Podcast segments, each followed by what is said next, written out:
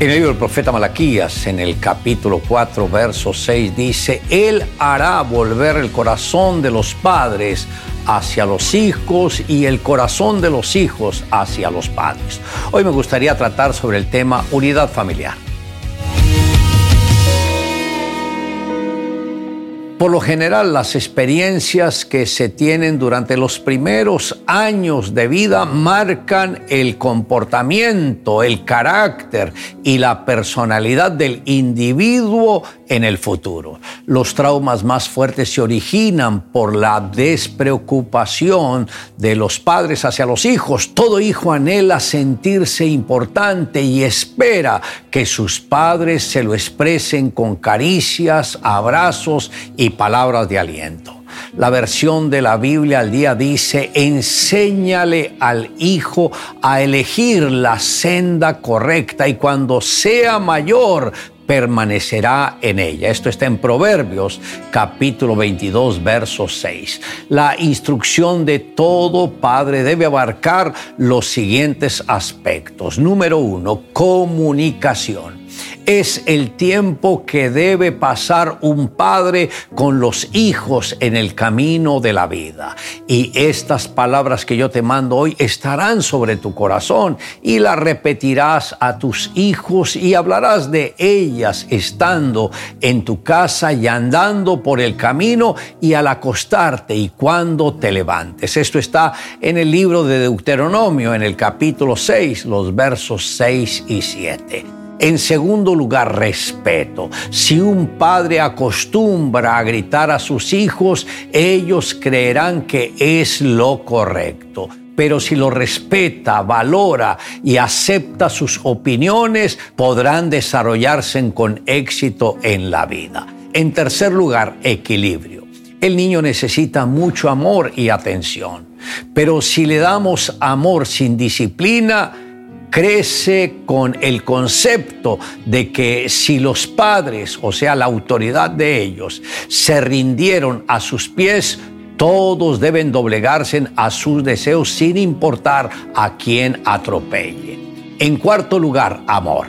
En 1 Corintios, en el capítulo 13, Pablo dice que quien ama es fiel a ese amor cueste lo que cueste. Siempre confía en la persona amada, espera lo mejor y la defiende con firmeza. El amor a un hijo implica sacrificio y destinar tiempo a estar con él. Se debe disfrutar al máximo en armonía de su crecimiento. Así quedarán gratos los recuerdos en el niño y lo agradecerán en el futuro. El apóstol Juan en su primera carta dijo, en el amor no hay temor, sino que el perfecto amor echa fuera el temor, porque el temor lleva en sí castigo, de donde el que teme no ha sido perfeccionado en el amor. Esto está en primera de Juan, capítulo 4, verso 18 es interesante ver cómo el apóstol habla del amor y dice que el amor no tiene ningún temor, que el perfecto amor echa fuera el temor. El que teme está expuesto al castigo y está expuesto porque no ha sido perfeccionado en el amor. Recuerde, Dios es amor. Al estar conectados con Dios, estamos conectados con el amor. Por eso, apropiese de estas palabras, que el perfecto amor echa fuera el temor. No permite el temor en su corazón, no lo permite en su vida, sino aférrese a ese amor que el mismo Señor ha puesto en su corazón. Había una vez un viejo granjero que vivía en un pueblo y tenía cuatro hijos. El granjero trabajaba muy duro, pero sus hijos no le ayudaban. Eran muy egoístas los unos con los otros. Solo hacían lo que era mejor para cada uno. Los hijos del granjero nunca se ponían de acuerdo, así que el granjero decidió que debía hacer algo porque amaba mucho a sus hijos decidió darles una lección. Llamó a sus cuatro hijos. Cuando sus hijos aparecieron, el granjero tenía en sus manos un manojo de palos atados con una cuerda. Luego llamó a su hijo mayor. Él le dijo, ¿puedes intentar romper este manejo de palos?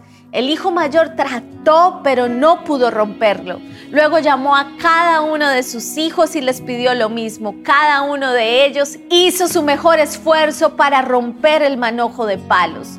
Todos querían ser mejores que sus otros hermanos, querían hacer lo que sus hermanos no podían, pero ninguno de ellos tuvo éxito el padre miró a sus hijos cansados, sudorosos y pidió a uno de ellos que desatara el manojo. Luego les pidió a cada uno de ellos romper los palos individualmente. Ahora cada uno podía hacerlo con bastante facilidad. Ven, dijo el viejo granjero, ustedes son como estos palos. Unidos nadie podrá romperlos pero si se separan los romperán uno a uno. Los hijos del granjero aprendieron toda la lección, se convirtieron en los mejores amigos. Le invito a que me acompañe en la siguiente oración. Amado Dios, gracias porque cuando nos creaste lo hiciste con un propósito. Gracias por la familia donde me pusiste. Gracias Señor por abrir las puertas para que tuviera un encuentro personal contigo. Y gracias por tu palabra porque me ha enseñado lo que es el verdadero amor. Y solo te pido Dios que me ayudes a crecer en el amor, que no tenga resentimiento con ninguna persona y que pueda demostrar amor aún a aquellos que no lo merecen. Te amamos Dios en Cristo Jesús. Amén. Declare juntamente conmigo, Él hará volver el corazón de los padres hacia los hijos y el corazón de los hijos hacia los padres.